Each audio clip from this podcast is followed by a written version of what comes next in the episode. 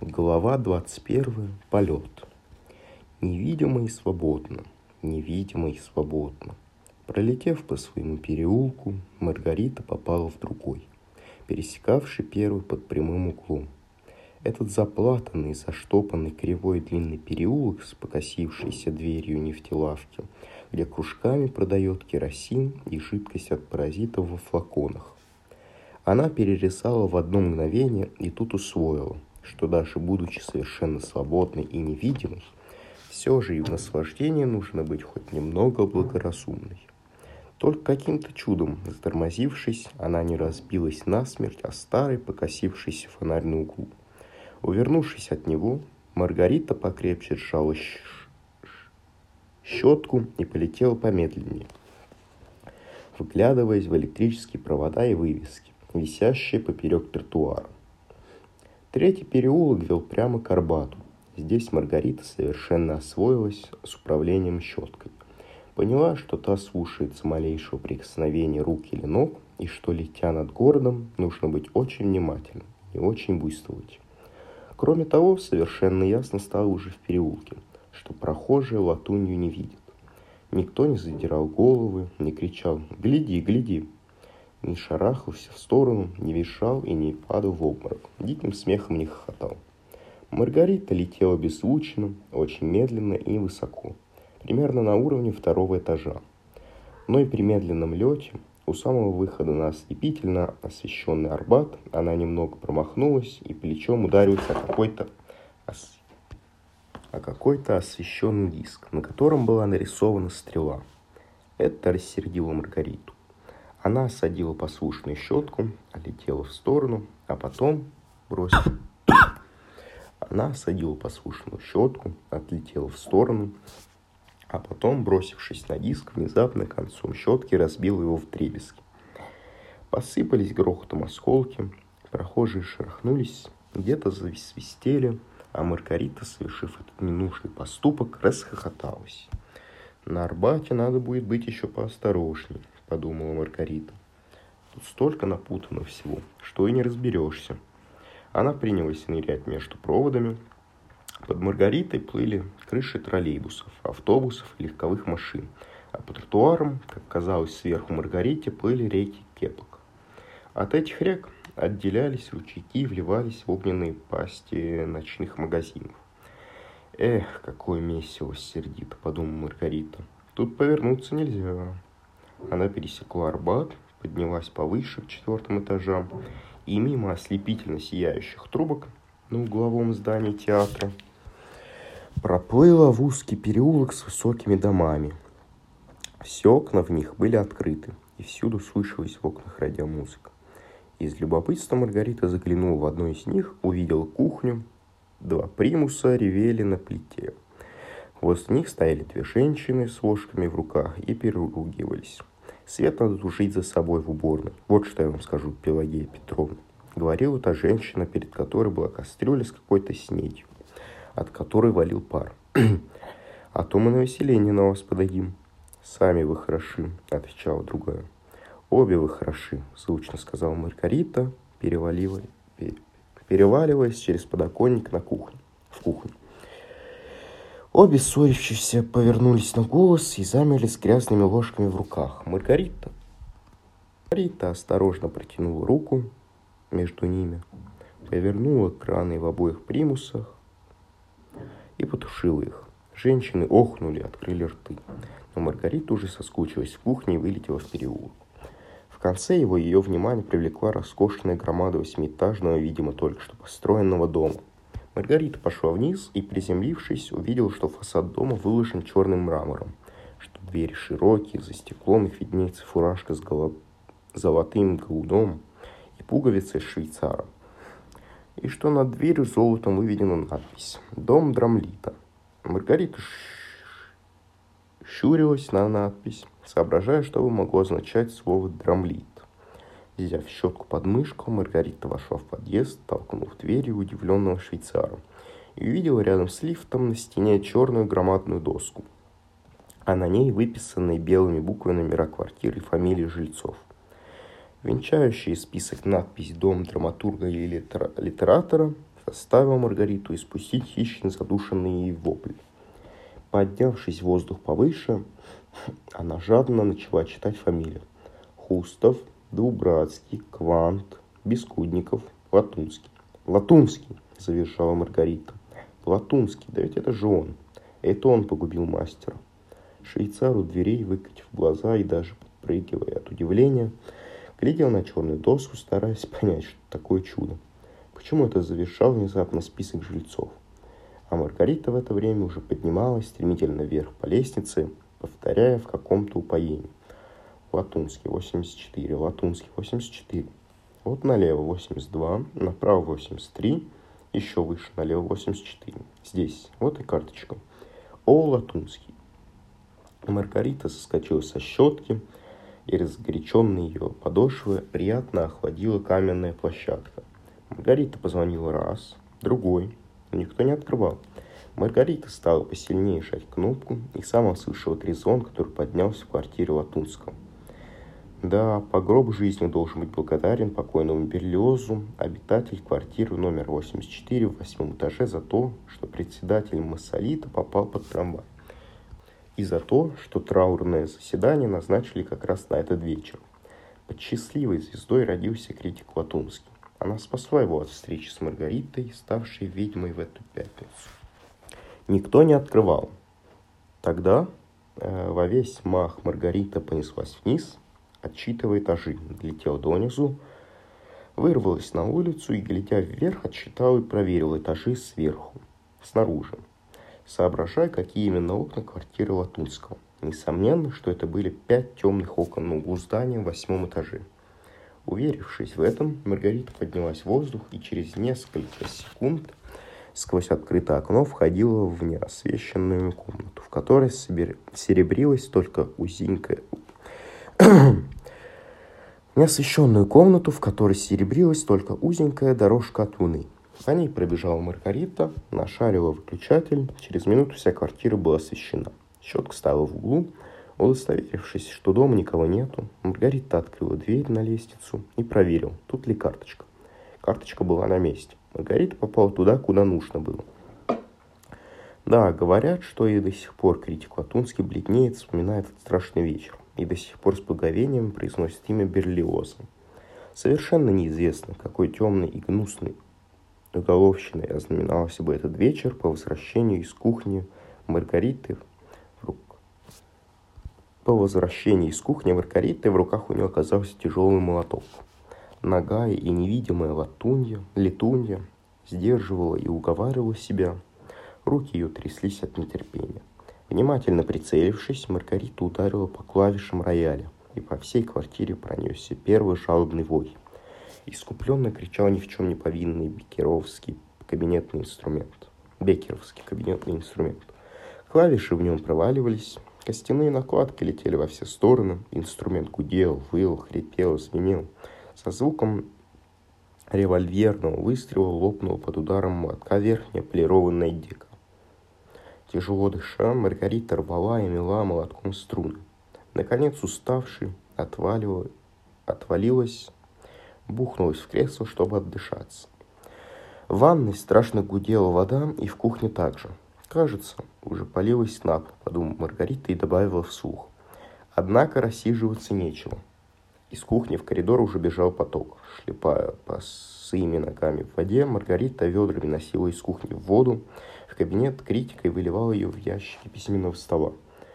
Потом, разломав молотком дверь шкафа в этом же кабинете, бросилась в спальню. Разбив зеркальный шкаф, она вытащила из него костюм критика и утопила его в ванне. Полную чернильницу чернил, захваченную в кабинете, она вылила и пышно, а, в пышную сбитую двуспальную кровать в спальню. Разрушение, которое она производила, доставляло ей жгучее наслаждение. Но при этом ей все время казалось, что результаты получаются какие-то мизерные. Поэтому она стала делать, что попало. Она была вазоны, а, била вазоны с фикусами в той комнате, где был рояль. Не докончив этого, возвращалась в спальню и кухонным ножом резала простыни. Била из застекленной фотографии. Усталости она не чувствовала, и только пот тек по ней ручьями. В это время в квартире номер 82 под квартирой Латунского домработница драматурга Кванта пила чай в кухне, не удумевая по поводу того, что сверху доносится какой-то грохот и беготня и звон. Подняв голову к потолку, она вдруг увидела, что на глазах у нее меняет свой белый цвет на какой-то мертвенно-синеватый. Пятно расширялось на глазах, и вдруг на нем взбухли капли. Минуты две сидела домработница девести к такому явлению, пока наконец из потолка не пошел настоящий дождь и не застучал по полу. Тут она вскочила, подставила под струй таз, что нисколько не помогало, так как дождь расширился и стал соливать и газовую плиту, и стол с посудой. Тогда вскрикнул домработница Кванта, выбежал из квартиры на лестницу, и тотчас же в квартире Латунского начались звонки. «Ну, созвонили, пора собираться», — сказала Маргарита. Она села на щетку, прислушиваясь к тому, как женский голос кричит в скважину двери. «Откройте, откройте! Дуся, открой! У вас что ли вода течет? Нас залило!» Маргарита поднялась на метр вверх и ударила по люстре. Две лампочки разорвала, и во все стороны полетели подвески. Крики в скважине прекратились, на лестнице послышался топот. Маргарита выплыла в окно, оказалось, снаружи окна размахнулась, не сильно и молотком ударила в стекло. Она всхлипнула. А. Маргарита выплыла в окно, оказалась снаружи окна, размахнулась не сильно и молотком ударила в стекло. Она всхлипнула. И по облицованной мраморном стене и по облицованной мрамором стене каскадом побежали вниз осколки. Маргарита поехала к следующему окну. Далеко внизу забегали люди по тротуару. Из двух стоявших у подъезда машин одна загудела и отъехала. Покончив с окнами Латунского, Маргарита поплыла к соседней квартире. Удары стали чаще. Переулок наполнился звоном и грохотом. Из первого подъезда выбежал швейцар, поглядел вверх, немного поколебался – очевидно не сообразив сразу, что ему предпринять. Сунул в рот свисток и бешено засвистел. С особенным азартом под этот свист, рассадив последнее окно с восьмым этажом, в восьмом этаже Маргарита спустилась к седьмому и начала крушить стекла в нем. Измученный долгим бездельем за зеркальными дверями подъезда, швейцар вкладывал в свист всю душу, причем точно следовал за Маргаритой, как бы аккомпанируя ей. В паузах, когда она перелетела от окна к окну, он набирал духу, и при каждом ударе Маргариты, надув щеки, заливался бурави ночной воздух до самого неба. Его усилия в соединении с усилиями разъяренной Маргариты дали большие результаты. В доме шла паника. Целые еще стекла распахивались, в них появлялись головы людей, тотчас же прятались. Открытые же окна, наоборот, закрывались. В противоположных домах, в окнах на освещенном фоне, возникли темные силуэты людей, старавшихся понять, почему без всякой причины лопаются стекла в новом здании Драмлита. Переулке народ бежал к дому Драмлита, а внутри его по всем лестницам топотали мечущиеся без всякого толка и смысла люди. Домработница Кванта кричала бегущим по лестнице, что их залило, а к ней вскоре присоединилась домработница Хустова из квартиры номер 80. Помещавшийся под квартирой Кванта, у Хустовых хлынуло с потолка и в кухне, и в уборной. Наконец, у Кванта в кухне обрушился громадный пласт штукатурки с потолка, разбив всю грязную посуду, после чего пошел настоящий ливень. Из клеток, обвисшей мокрой дряни, а, мокрой драни хлынуло, как из ведра, Тогда на лестнице первого подъезда начались крики. Пролетая мимо предпоследнего окна четвертого этажа, Маргарита заглянула в него и увидела человека в панике, напялившегося на себя противогаз. Ударив молотком его стекло, Маргарита вспугнула его, и он исчез из комнаты. И неожиданно дикий разгром прекратился. Скользнув к третьему этажу, Маргарита заглянула в крайнее окно, завешенное легонькой темной шторкой.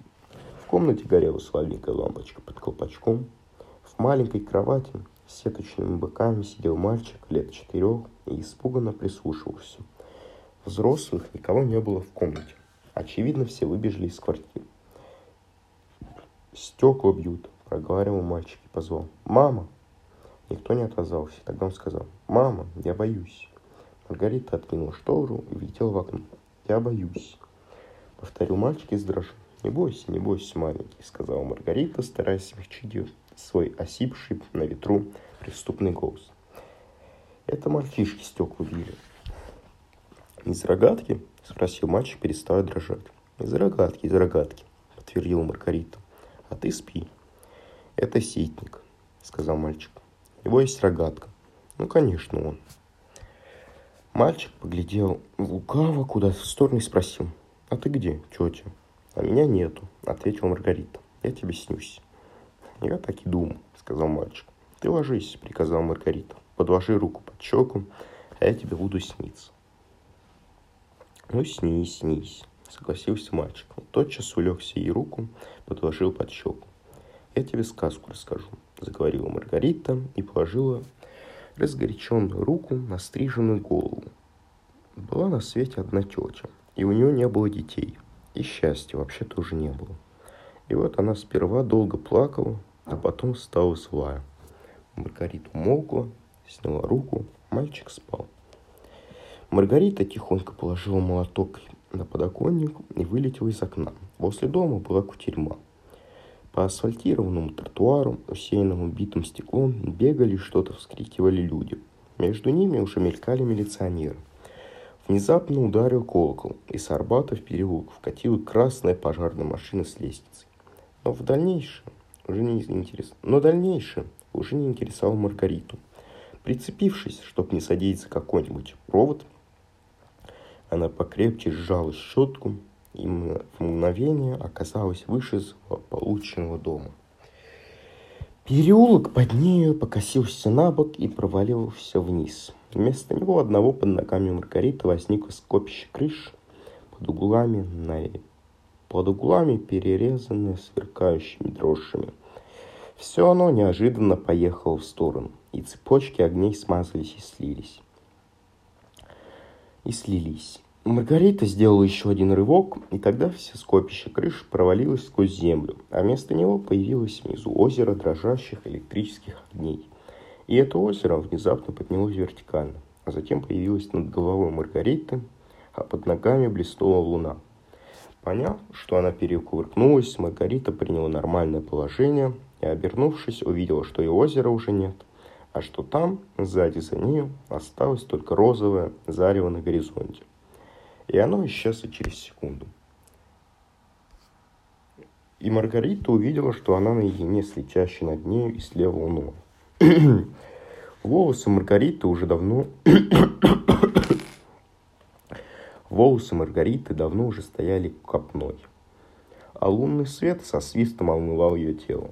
Потому, как внизу два ряда редких огней соединились две непрерывные огненные черты, потому, как быстро они пропали сзади, Маргарита догадалась, что она летит с чудовищной скоростью и поразилась тому, что она не задыхается.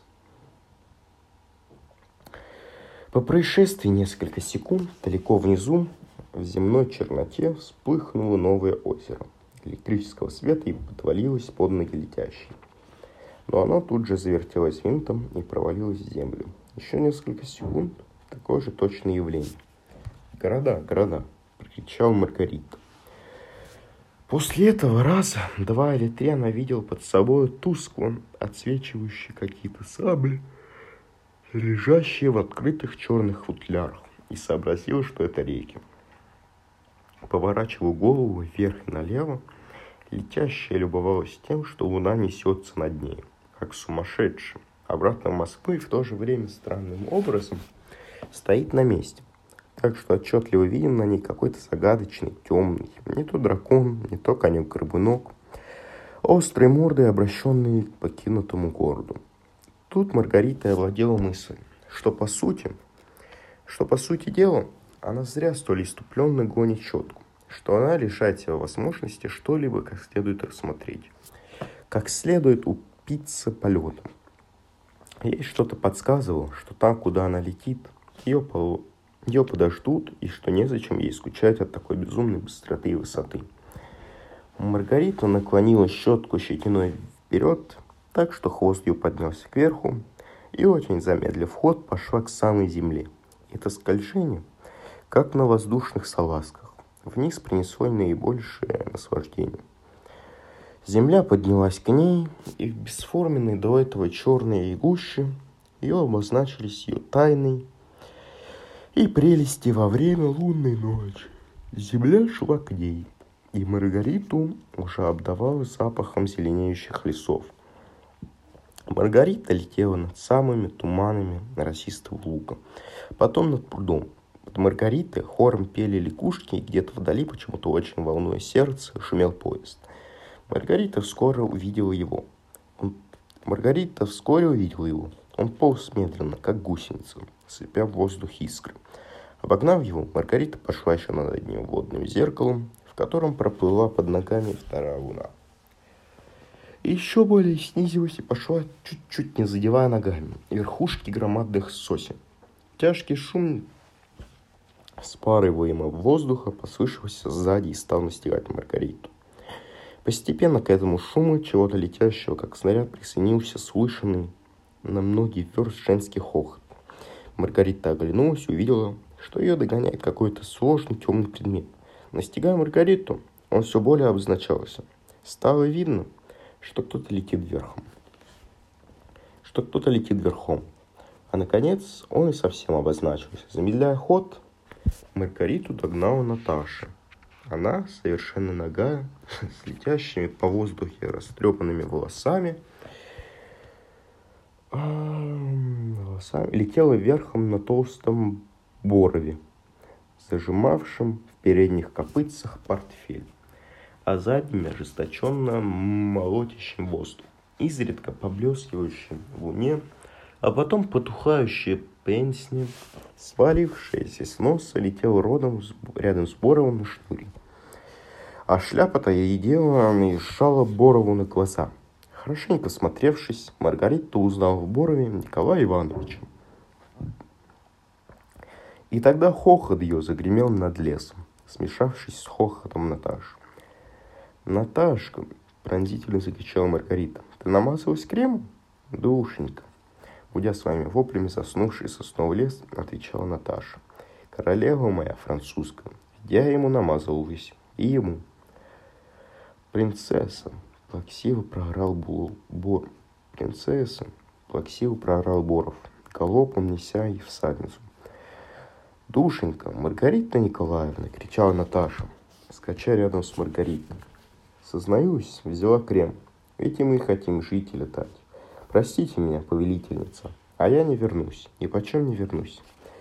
Ах, хорошо, Маргарита Николаевна, предложение мне делал.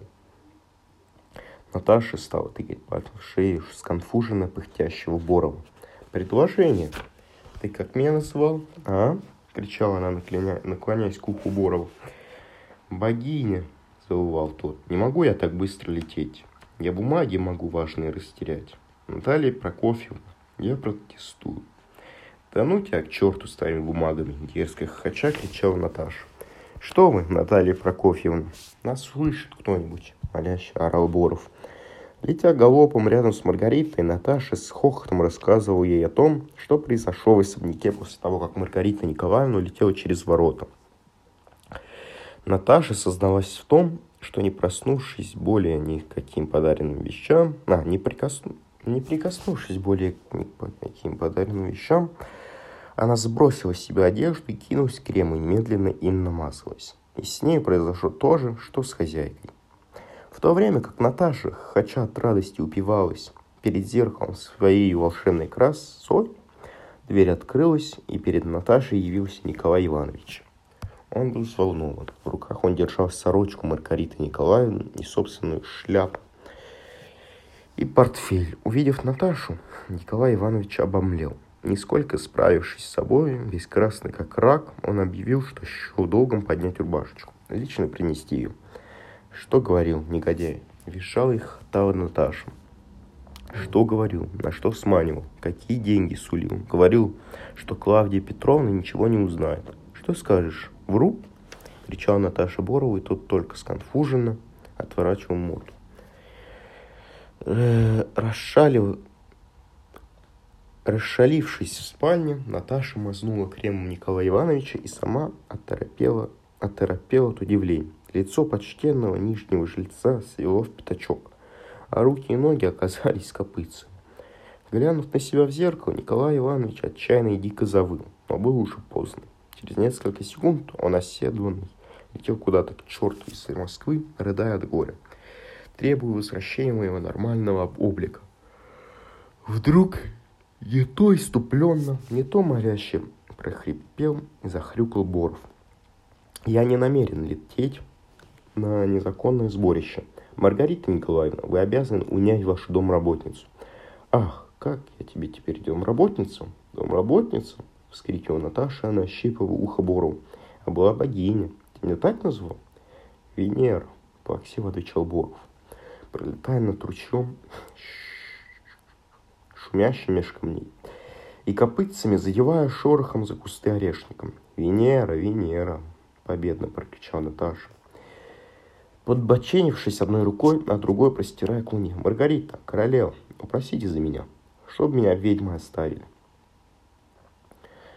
«Вам все следует, вам власть дана». И Маргарита отозвалась. «Хорошо, я обещаю». «Спасибо», — прокричала Наташа и вдруг закричала резко и как-то тоскливо.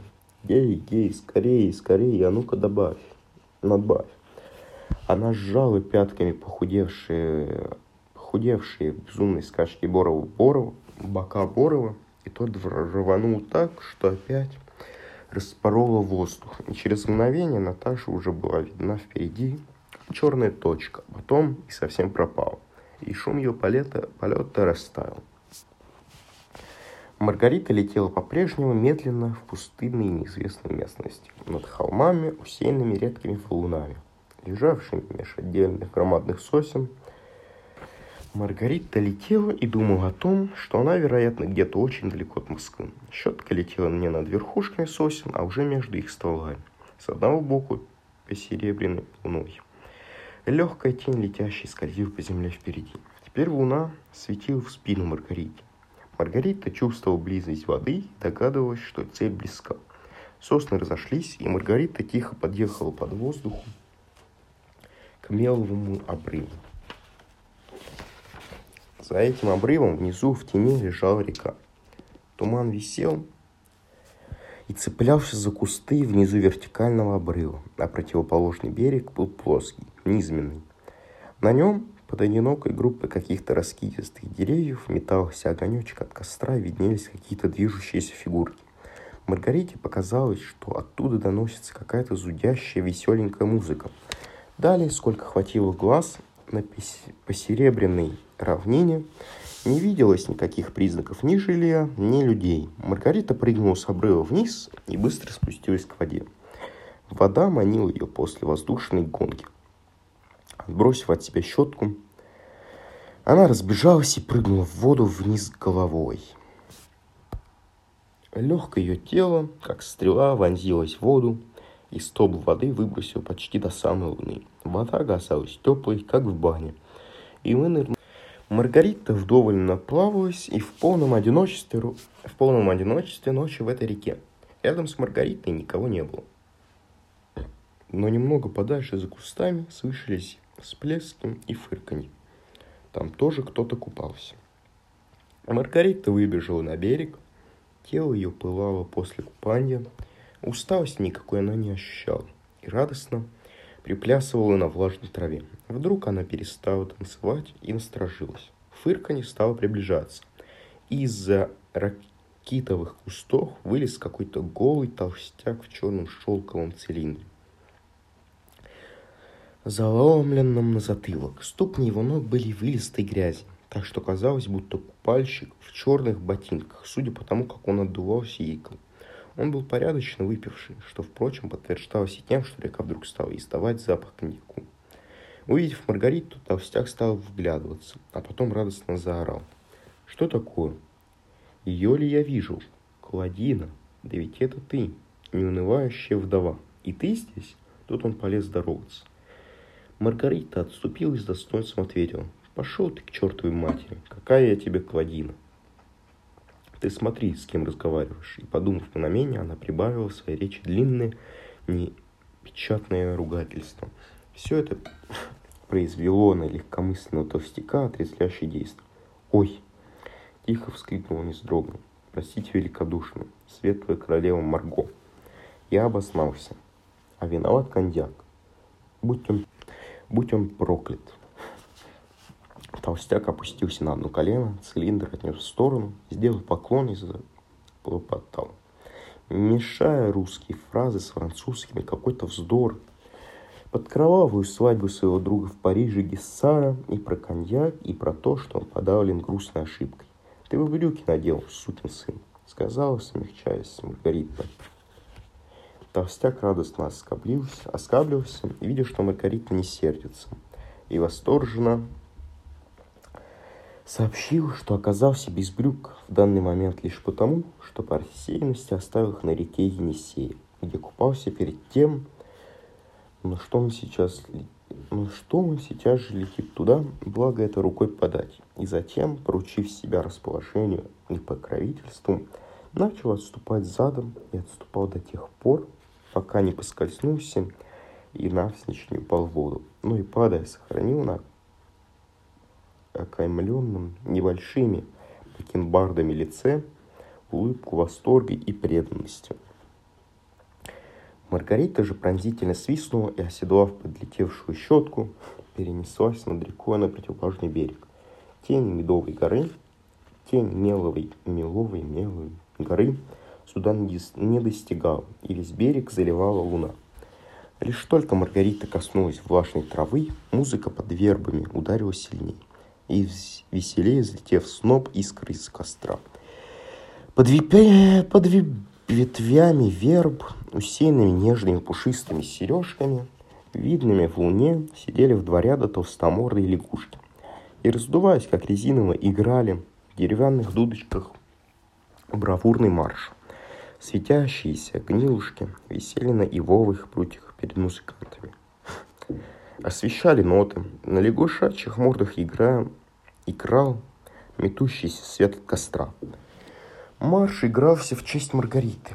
Прием ей оказан был самым торжественным. Прозрачные русалки остановили свой хоровод над рекой и замахали Маргаритой водоросли. И над пустынным зеленоватым берегом простонали далеко слышные их приветствия. Ноги ведьмы, выскочив из-за вевр, выстроились в ряд и стали приседать и кланяться придворными поклонами. Кто-то козвоногий подлетел и припал к руке. Раскинул на траве шелк, осведомился о том, хорошо ли купалась королева. Предложил прилечь и отдохнуть. Маргарита так и сделала. Козвоногий поднес ей бокал шампанским, она выпила его, и сердце ее сразу согрелось. Осведомившись о том, где Наташа, она получила ответ, что Наташа уже выкупалась и полетела на своем борове вперед в Москву. Чтобы предупредить о том, что Маргарита скоро будет и помочь приготовить для нее наряд. Короткое пребывание Маргариты под вербами ознаменовалось одним эпизодом. В воздухе расстался свист, и черное тело, явно промахнувшись, обрушилось в воду. Через несколько мгновений перед Маргаритой предстал тот самый толстяк-бакенбардист, что так неудачно представился на том берегу. Он успел, по-видимому, смотаться на Енисей, ибо был во фрачном наряде. Мокр с головы до ног. Коньяк подвел его вторично. Высаживаясь, он все-таки уходил в воду. Но улыбки своей он не утратил, и в этом печальном случае был смеющийся, смеющуюся Маргаритой допущен к руке. Затем все стали собираться. Русалки доплясали свой танец в лунном свете и растаяли в нем. Козвоногий почтительно осведомился у Маргариты, на чем она прибыла на реку. Узнав, что она явилась верхом на щетке, сказал, «О, зачем же? Это неудобно». Мигом соорудил из двух сучков какой-то подозрительный телефон и потребовал у кого-то сию же минуту прислать машину. Что и исполнилось. Действительно, в одну минуту.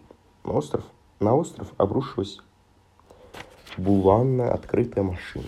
Только на шоферском месте сидел необычного вида шофер, а черный, длинноносый грач в клетчатой фуражке и в перчатках с раструбами. Островок пустел. В лунном пылании растворились улетевшие ведьмы. Костер догорал, и угли затягивало седой золой. Бакенбардист и козвоноги подсадили Маргариту. И она опустилась на широкое заднее сиденье. Маргарита Машина взвыла, прыгнула и поднялась почти к самой луне. Остров пропал, пропала река, Маргарита понеслась в Москву.